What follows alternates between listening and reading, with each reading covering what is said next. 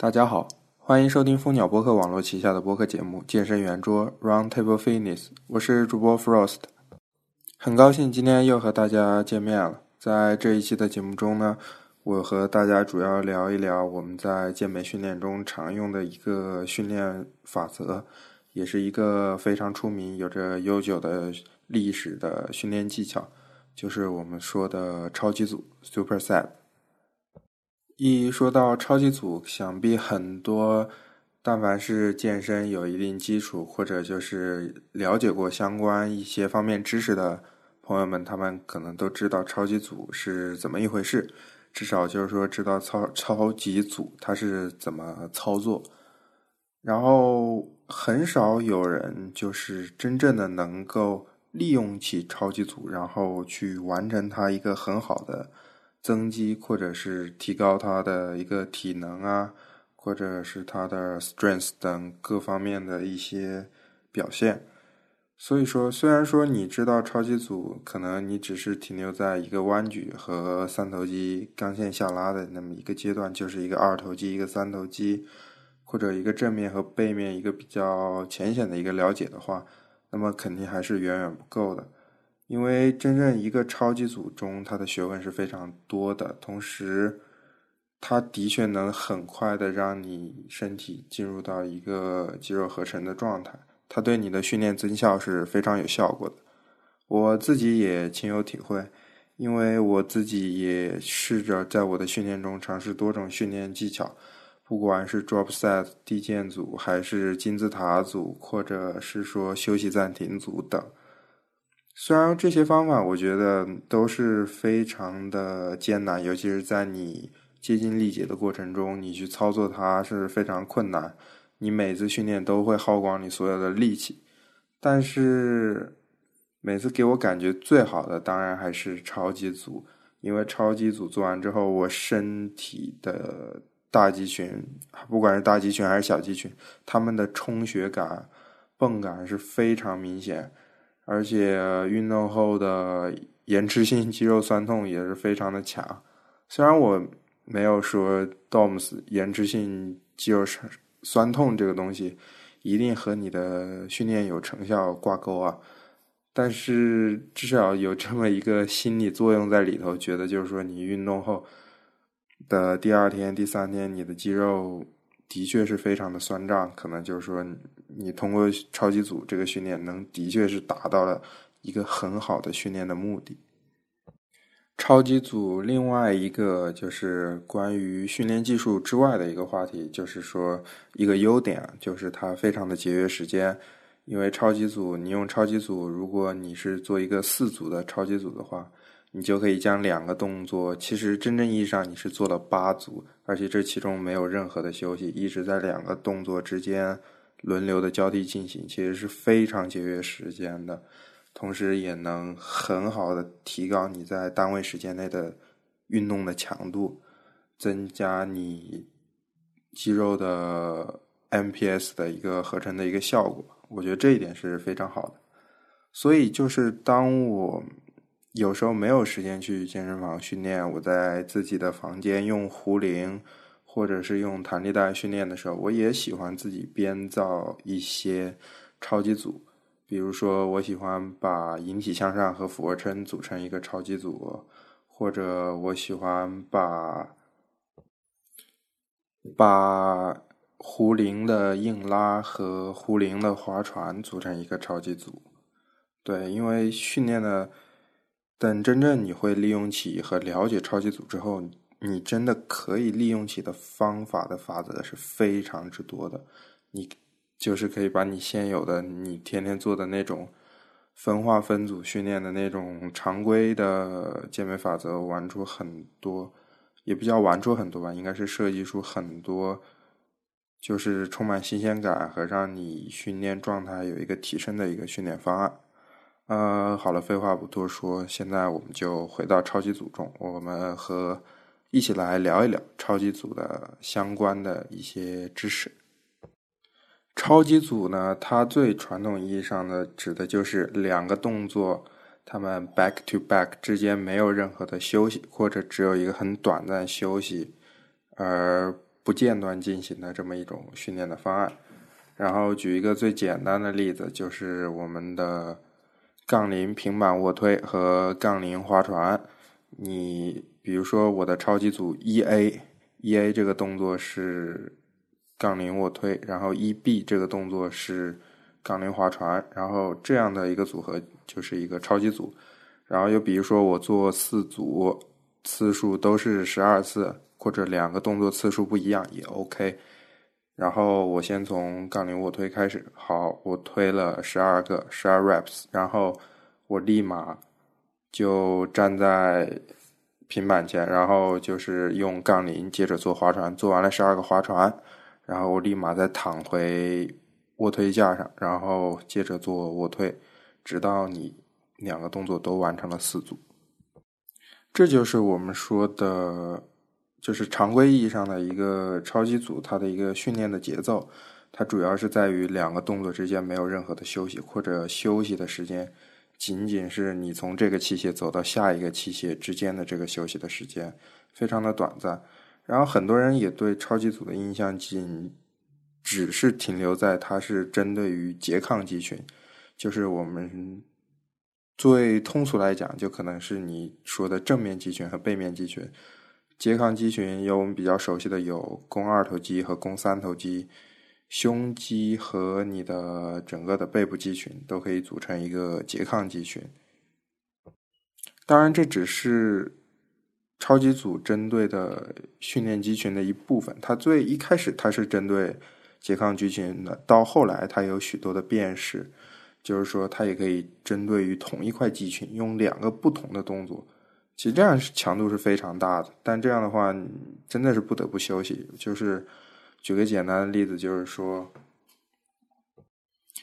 你可以把窄距杠铃卧推，就是练肱三头肌的，和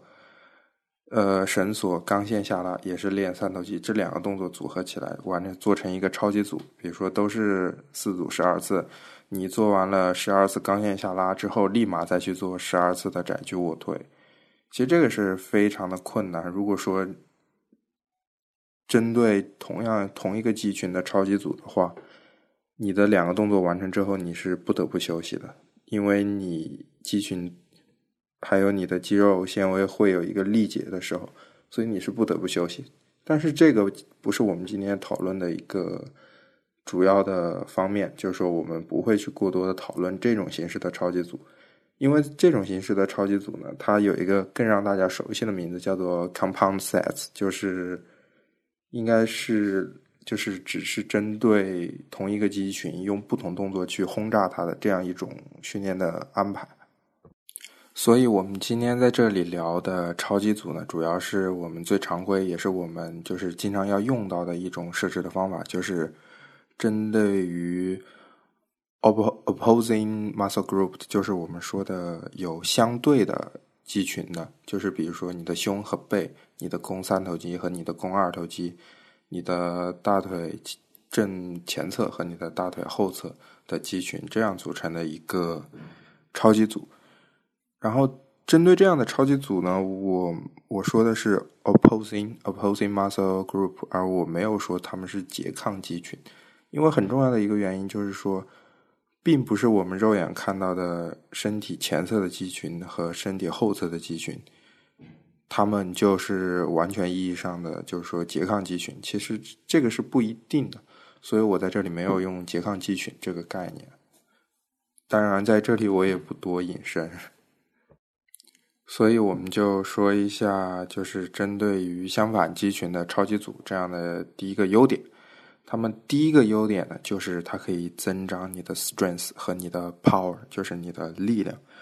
这个东西其实是很宽泛的一个说法，但是具体来说呢，举个简单的例子吧，就是说有研究表明，如果一个肌肉想让它收缩，就是说，如果你想一个肌群，如果它能收缩更强大的力量的话，可以就是在收缩它之前，先去收缩它的拮抗肌群。然后这句话举个简呃举个简单的例子来说，就是说呢，如果你想在杠铃平板卧推的时候，用你的胸肌推出更大的一个重量。那么你可以在你的杠铃平板卧推之前，你可以先做一些杠铃划船，因为这个是有研究表明的。因为就是威 Wisconsin Parkside 呃大学的，他们一项研究表明，就是他们的那项研究是这样说，就是说他们先针对呃运动员的 hamstrings 做了几组弯举，然后结果发现，在做了几组 hamstring curve 的弯举之后。他们运动员的 vertical jump，他们的垂直跳跃的高度有了一个很明显的增长，大概是多少？大概这个数值在百分之十五左右。所以就是说，这个其实类似于超级组的第一个优点，就是说它可以在相同的动作和相同的重量下，通过一个相反肌群的收缩来达到你更强大的肌肉收缩的一个目标。他说这是一个非常好的地方。呃，为什么会有这么样的一个好的情况产生呢？就是通过超级组训练，能让你某一个肌群，不管是正面还是反面肌群，能发挥更大的力量的。因为他说的就是说，在你日常的训练当中，你正常的一种肌肉收缩的情况下，你的拮抗肌群可能会限制你的力量的发挥。然后你如果提前对它进行刺激，或者提前对它进行疲劳，呃，训练的话。这样就会就是给你的相反的肌群一个更大的活动的空间。就是他他举的例子就是说，如果你在做杠铃平板卧推的时候，他说其实是你的背限制了你胸肌的一个发力。当然，这个观点我们还是抱有一定的怀疑态度，我们不应该全信。但是，还是回到实验当中的话，还是超级组它的确能发挥到一个增长你肌肉力量的一个优势。同时，这个关于这一个优点，它也不只有这一个实验表明，它也有加拿大也有另外一项实验，也是这个实验，我觉得也是蛮有意思。它是这样做的，它它的第一个实验组是用一个最大次数为四次的一个重量去让运动员做杠铃的卧推和划船，结果他们发现，就是说你在每一次先做了四次的划船之后。你的第一组你是可以做四次卧推，然后第二组你再做四次划船，然后结果发现你第二组做卧推的次数到第三组做卧推的次数是一个逐渐增加的状态。他说这个是挺出乎他们意料的。然后相比对照组，就是用传统方法，可能就是三组四呃每组四四次最大重量的这样一个次数的设置。结果他们就会发现，就是说我先做划船，结果发现越到后来。我用相同的重量，我能做的次数是越来越多的。但所以就是说，他说通过这个实验，他们可以推测出，就是通过超级组的训练方法，的确能增加你相反肌群的一个最大力量的一个输出。呃，另外我们要说的一点就是关于休息，很多人很难完成一个标准的超级组的原因之一呢，可能就是他的无氧耐力吧。比较的弱，就是它的肌耐力比较弱，它可能还没有它的恢复会比较慢。等进行第二个超级组的时候，它可能无法完成规定的重量，也就是说，用规定的重量，它完成不了它在第一组达到那个次数，比如说。都是十二个次数的弯举和下拉，呃，钢线下压。可能他第一个他做的挺标准，十二个弯举做完了之后，十二个钢线下压做完，然后立马让他再回去做十弯举，他他做不了十二个弯举，他可能只做得了十个或者更少。然后他这个时候就会很疑惑，就是说我到底是休息一会儿，接着把我这十二个凑完，然后再去做十二个钢线下压呢，还就是说？我这一组我就做八个，然后之后的钢线下压我做到力竭，能做几个是几个。啊，这也是我们就是听众朋友们他们提出一个很有意思的话题。这个当时我自己也会遇到过，所以我也有在想，就是我在我在想，我就是说我很长一段时间内我到底要不要用超级组法则？就说我他对我刺激虽然非常好，但是。在某一些动作中，如果我用一个比较大的重量去做超级组的话，我可能完成不了一个规定的次数，因为一是由于我动作的可能在某一时期我动作节奏会比较快，呃，中间的间歇时间会变得更短，所以恢复的时间会更短，我恢复就更慢。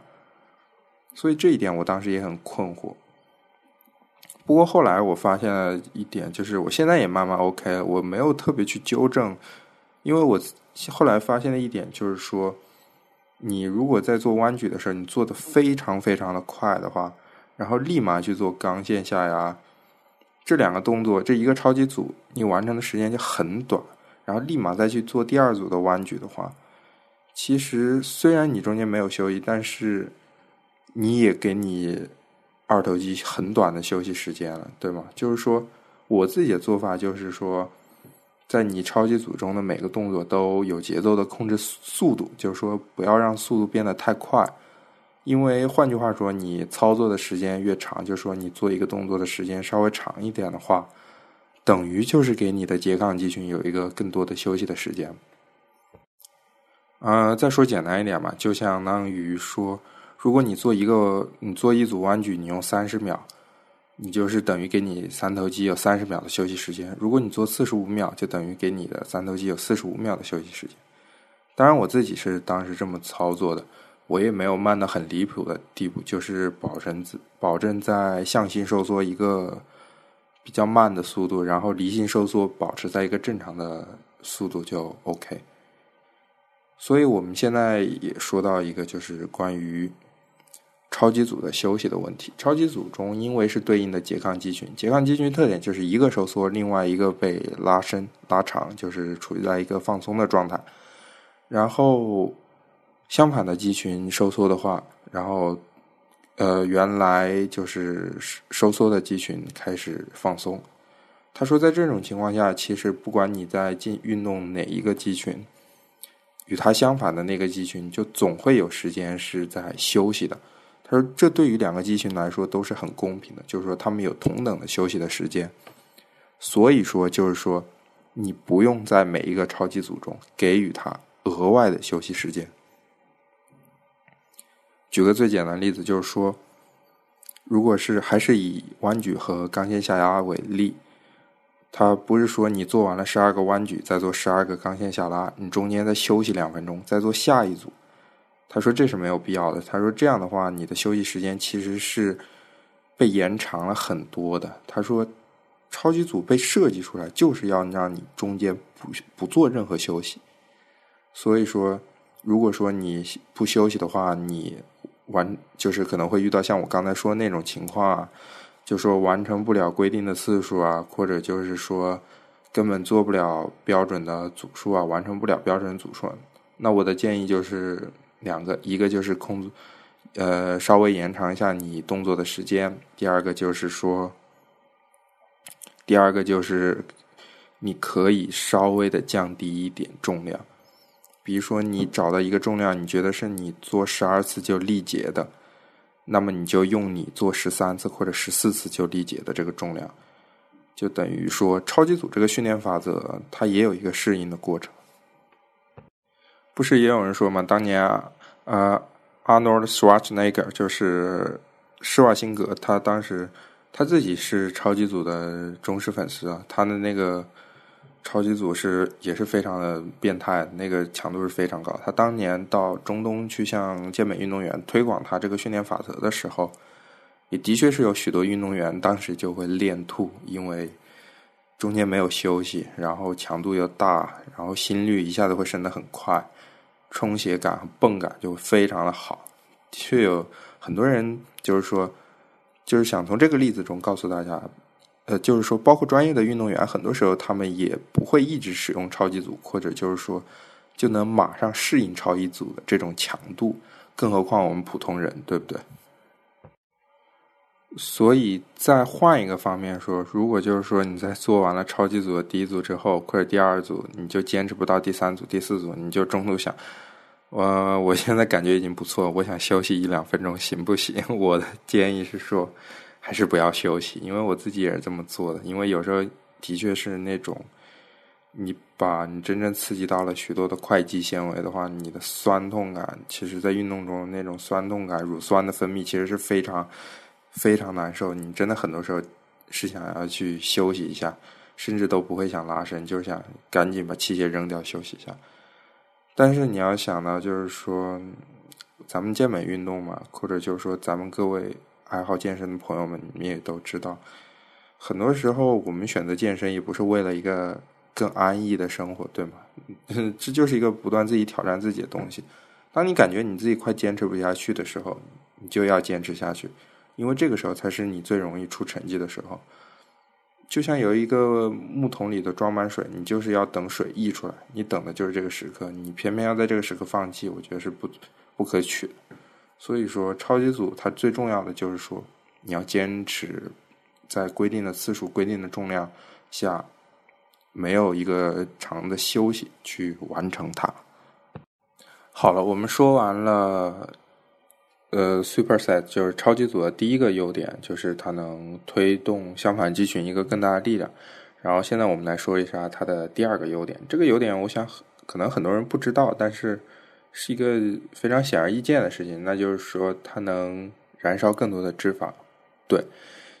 这个其实你没有专门去做减脂的话，你可能就是说你不会特别去 care 这一点，就是说。超级组它能相比传统的做组的方法，它能燃烧更多的脂肪，因为有一项 Syracuse University 他们做了一项研究表明，就是说他们在针对了一些我们比较常见的肌群的超级组训练中，他们他们去监测了一下他们的卡路里燃烧的一个情况，就是说像 chest back 就是胸和背啊，你的肱二头肌和肱三头肌啊，你的 quads 还有你的 hamstring 就是你的大腿前侧后侧。他们针对这样一些大肌群的一个 superset，他们发现就是说，他们能多燃烧百分之三十五的卡路里，就是在运动中和包括运动后这这两个总时间内。他说这一点是他们当时，也就是说，你如果想要在减脂期的话，你可以把你的。力量训练里多安排一些超级组，他说这样你可以燃烧更多的热量，就是说你燃烧更多的脂肪。他说这是一个比较好的，就是高效的一个训练的方法。呃，我想这一点我不不做过多的科学的解释，我想大家也会心里清楚。你做超级组的时候，你你自己的心率想必应该很多时候应该是会很快的升高的，因为你中间没有休息，你没有一个喘息的机会。你分泌了很多大量的乳酸，然后加上你的心率就是砰砰砰的直接往上升。你让你做完卧推，你可能就是你在推起的过程中你就已经憋气了，这个时候你心率就会有一个短暂的上升，然后你立马还不能休息，然后接着去做一个大重量的划船，我想必你的心率肯定会升得很高。举个简单的例子，他说这个就相当于是说，这是 Doctor Jim Stoppani 的一个观点，他就说你就去想。呃，超级组和传统组就相当于是 HIIT 和传统的低强度匀速有氧的那种感觉是一样的。他说这就是为什么超级组能帮助你燃烧更多脂肪的原因。呃，说一个关于我自己的，我是我自己是那种就是说在训练中很有很有心理作用的那种人。这个 我不知道中文怎么表达，就是说。我在训练中，我比较看重一些可能不那么科学的东西。就是说，如果我要在减脂期，我可能更看重我到底流没流多少汗，或者说我自己感觉我自己运动强度到底大不大。所以到后来，我的减脂期可能就变成一天两练，然后把所有的传统的做组的器械训练全部换成了超级组。然后的确是，到后来的确是累趴，就是到处都是汗的那种感觉。当然，这个所以说。超级组它的确适合在你减脂期使用，泵感非常的明显。我当时我记得，我每次在我我非常喜欢用胸背的超级组，因为这个当然我不会用很做很多个动作，因为很多的动作我觉得强度太大，我自己也其实跟不上，我就会做两两个两个超级组，大概也就是四个动作嘛，关于胸背的。所以那种感觉就是，你每次做完之后，你整个你可以明显的感觉你胸背就是那种充血的状态。而且我喜欢在就是在我的休息的时候，我会做一下尽力的收缩，就是相当于我们说的健美中的摆 pose 那样的话，我就可以明显的感觉到一个血流量的一个进入你肌肉的那种泵感，这个感觉非常好。所以有的时候我经常也对身边的朋友说，就是说我开始用超级组训练之后，我就感觉有种相见恨晚的感觉。我那我们说完了关于 SuperSize 的第二个优点之外，好了，我们现在就开始来聊一聊它的第三个优点。第三个优点是 Doctor Jim Stoppani 提到的一个一个优点啊，因为 Doctor Stoppani 他自己有一套训练计划，就是完全用超级组进行就是发展起来，而且他这个训练计划，我我个人觉得还是蛮 hardcore 的。他自己他自己提到第三个优点就是说。呃，超级组能让你重视起你的薄弱的肌群，因为他这么问了你一句话，在他的文章里他是这么说的：他说你训练过你的胫骨前肌和你的斜方肌下部吗？我当时听了也会愣了一下，我就说，我的的确没有，就是说，我就说，我想几乎几乎很少有人就是说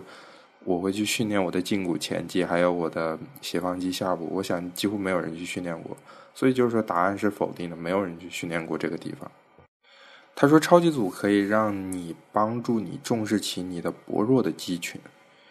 他说，因为人们在训练中，他有一个其实有一个心理暗示在里头，就是有一个倾向情节在里头，就是说，你觉得什么最好练，什么练的感觉最强，你会更倾向于的多去练它。这个其实我自己也有发现，就是说。很就像说远一点，就是说很多人可能会喜欢练我们俗话说的叫做镜子肌肉，就是说练一些你在你站在镜子前可以自己看得见的那些肌群，比如说胸啊、腹啊、手臂啊、前侧二头肌啊这些。你背面你看不到背部肌群，几乎就是一团渣，几乎不怎么练，其实是一样的。所以我也看到，就是说。我有些朋友，我看到他们给我看他们就是关于上肢的训练计划的时候，其实你仔细一看，你就会发现他们有一个训练的偏向情节在里头。就是说，你可以很明显的发现他们一个训练的训练量的一个不平衡。就是说，可能大重量多动作都是针对于胸，而背可能就是两个动作走走过场，两三个动作小小重量走走过场，然后就完了。所以我想，大家各位听众朋友自己回忆一下，你有没有这样的情况？你有没有是那种只练胸不练背，或者就是说，你的三角三肱三头肌你也不怎么练，你几乎很少练，你的三角肌后束你也不怎么练。就是你仔细回想一下，如果你这么做的话，我想你现在不管怎样，你要开始重视起这些薄弱的肌群。所以说。超级组的第三个优点就是说，它可以让你找回你的平衡，就是说，你从你身体的一个不平衡的这个状态，回到一个重新的一个平衡的状态。Jim Stopping，他在这里他没有仔细谈，当然他自己说了一些比较简单道理。他就是说，超级组这个东西，它你虽然看它就是说，它同时训练你的正面肌群和反面肌群，但它它就是说，它告诉就是它的呃。训练者一点就是说，你不要觉得虽然他们都是训练，你薄弱的还是薄弱，强的还是强。他说不是这样的，他说就是说，通过超级组能让你原本就是薄弱的肌群变得比较强健，强健的肌群变得更强健，就是回到一种平衡的状态。所以说，大家正因为这个重要的原因，所以你更应该就是说多多利用起超级组。另外一个关于超级组的小优点，那就是最简单。我们说 time management 就是时节约时间，这个很简单。因为有忠实的听众朋友他们来信嘛，他们也说过，就是说我用我用超级组训练，我觉得因为我时间不够，我想超级组的话，我可以在短时间内，我把我几个主要的肌群，可能整个手臂我就练完了，整个上肢我在四十五分钟到五十分钟内我就能练完。对，这就是超级组一个最直观的感觉。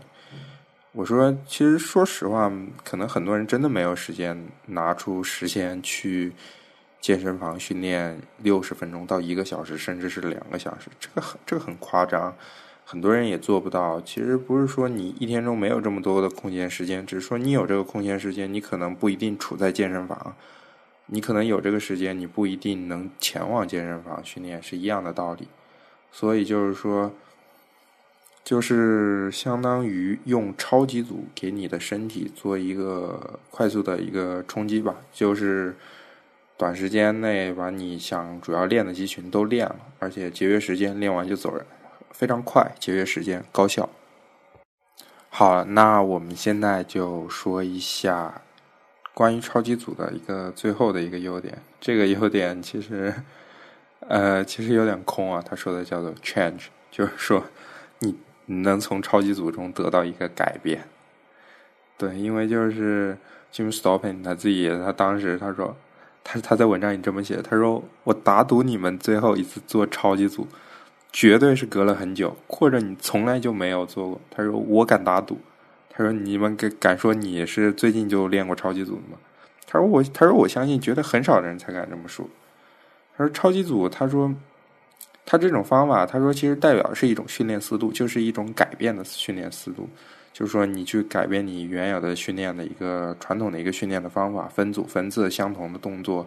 每次第一个到最后一个就那样走过场的走过场，一开始拼尽全力不热身，该干嘛就是你按你自己的那套来，你可能来了几个月，来了半年了多，你就一直得不到长，得不到增长。然后你也不太清楚，你到底是饮食出了错错误，还是训练错出了错误，啊，这一点是比较让人苦恼。所以说，他就说想利用超级组去改变你现有的一个训练的一个方案，让你身体更快的去突破一个平台期。其实我自己觉得，虽然这个这个非常空的这句话，我自己来说，大的来说，我的感觉是非常明显。因为我很长的一段时间，我的肱三头肌练的几乎就是一点感觉都没有，就像像婴儿般的沉睡一样的感觉。但是我我现在就是都开始用用超级组去轰炸我的手臂之后，那个感觉确确实非常棒。就是第二天起来，就是酸呃肱三头肌一阵酸爽，就那种感觉，包括胸背啊那种。背的那种充血的感觉真的是非常好，所以我现在应该逐渐爱上超级组。这也是我为什么在这期播客节目中，现在和大家分享超级组的一些好处。那说完了超级组，就是客观上比较一些优点啊之外，现在我们来说一下真正可能你到时候在用超级组你会遇到的一些问题，就是说它会改变你的一个 training。Split 呃的一个方案，就是说它会改变你训练分化的一个方案。我相信很多大家在之前没有开始使用超级组的时候，你的训练的分化绝对就是把胸和肱三头肌放在一起，把背和肱二头肌放在一起，把腿放一天，把肩放一天，或者至少这大的方向错表就是呃。利用相似发力肌群，他们放在一起练，比如说还是胸和三头肌，然后二头肌就和背。但是如果你改成了超级组训练之后，你原来的那种分化训练那就不可能存在了，对吗？因为呃，super set 就是超级组，它是针对拮抗肌群和就是就是相对肌群的一个训练方法。就是说，你要练胸的时候，你自然要把背和它放在一起。你要练肱二头肌的时候，你自然要把肱三头肌和它放在一起练。你可能练肩，你还是单独抽出来练；就是练腿，你也是单独抽出来练。但前头那些会有一些改变。那我现在就是说一下 Doctor James Stoppany 他给出的关于超级组训练法则的一个建议。他这个训练就是有些改变，他就是说相同的部位，他就是。他一周都是训练两次了，懂吗？他可能一周还是一周七天，训练四天，然后休息三天。但是他每个肌群，他可他要训练两遍。他说他在这里，他强调的是一个叫做 training frequently 的东西，就是说他强调一个训练的连续性，就是给你身体一个持续的刺激，就像你就是饮食一样，就是。经常每隔一段时间就在吃东西。他说：“你的肌群，他同时也有这样的感觉，就是说，你要经常去刺激它，你不能让它打瞌睡。”他说是一样的道理。那现在我就来和大家仔细说一下他的那种训练的规划是怎么安排的，然后具体的动作的安排我待会儿再说。他说，在星期一这一天，你训练你的胸背，还有你的肩。还有你的斜方肌，星期二你就训练你的腿、腹肌，然后你的肱二头肌和你的肱三头肌。星期三休息，星期四训练你的胸背肩，呃，斜方肌，然后星期五训练你的腿、腹肌、肱二头肌、肱三头肌，还有你的小臂。然后星期六、星期天就是休息。好，那我再来说一下，可能现在就大家有些误解，就呃，可能有一些疑惑吧。就是说，那既然同样一个部位，我要训练两天的话，训练两次的话，一周，那我原来的那种那么多的动作次数和组数要改变吗？我想这个是肯定的，因为你如果还是按照那么多的动作、那么多的组数的话，你可能整个训练量就超标了。所以说，我们来看一下他的第一天是怎么做。就是他在训练他的胸背，还有肩，还有他的斜方肌是哪些动作。他的第一个超级组的动作是杠铃划船和杠铃平板卧推四组，嗯，这是第一个动作。然后第二个动作就是这个超级组，它不是针对拮抗肌群，它是针对一个关节收缩的一个。方向来进行来组成的一个超级组。第二个就是说，它是一个高位下拉和一个哑铃坐姿的哑铃推举。嗯，你仔细看一眼，就是这个动作就是其实手的姿势其实是相似的，一个就是往下拉，一个就是往上推。它是通过推拉的模式去组成一种超级组的，这个也是四组。但是接下来呢，就是上斜哑铃飞鸟和。上斜哑铃反俯身飞鸟，你看这个动作其实也是一样，它没有针对的是胸背，它是针对的是就是相反的动作，就是你的挤和拉的这两个动作而组成的一个超级组。然后斜方肌是选两个动作只做两组，然后还有你的小腿是选四组用高次数，就是大概是这样，就是说。我刚才说的那种训练的分化，就是说，你是练胸，然后再是练手臂，然后再是练胸，然后再是练腿，就这样。就是说，你可能要减少一下你的训练动作。比如说，你原来你可能一周就练一次胸，对不对？你可能会选四个动作，四个动作的胸，每个都是四组。然后你现在，因为你要一周训练两次，所以你就得把它们分开，就是说。你每次只用两个动作，但是组数不变，就是说把它们平均分一下，就是这个意思。嗯，那另外再说一点，就是说有人说胸背超级组这个强度是太大了，我可能只能做一个动作的胸背超级组，就是我到后来的几个超级组，我就根本就搞不定了。你要让我设计，所以这就是我要说的第二地方，因为。可能因为强度大的原因，然后加上你一周训练两次，所以你一次只能选两个动作，就是胸背超级组，就是是两种，就是比如说你在今天你要训练的胸背是杠铃平板卧推和杠铃俯身划船，好，这是一个，然后接着你再做一个呃什么哑铃卧推、上斜卧推，再加上一个高位下拉，这就 OK 了，这。这总共是四个动作，这就 OK 了，不要再加了。再加超级组的话，你的强度就会太大，你也根本就是完成不了。同时，你也可以就是把你原有的一些训练中做出一些改变。如果你原有也是训练手臂，但是是分开训练；也有原来有也是训练上肢，但是分开训练，你就可以把它们其中的某两个动作编排成一个超级组，这样也是 O OK 的。就是你不需要完全打破你原来的训练规划，你可以逐步的，就是当然这个也是我现在最提倡，就是逐步的在你现有的训练中引入超级组的这种训练方法。如果你感觉哪天你需要给自己一点训练中一点新鲜感，就是说那行，那我今天就练手臂吧，我就用超级组练一下，感觉一下感觉怎么样？就这样逐步的去改变。不需要像我刚才说的那些，像我刚才说的那个训练分化和那个日程表一样，完全去照搬，因为我我也没有说的很仔细，所以说就是说逐步的去尝试一下，去感受一下超级组对你的感觉如何，然后大家也可以及时的向我做出一下你们的反馈。通过邮件的方式啊，通过微信后台的方式，你们还有哪些疑问就可以告诉我，然后我就在下一期的节目中，或者我就可以及及时通过邮件回复你们的疑问了。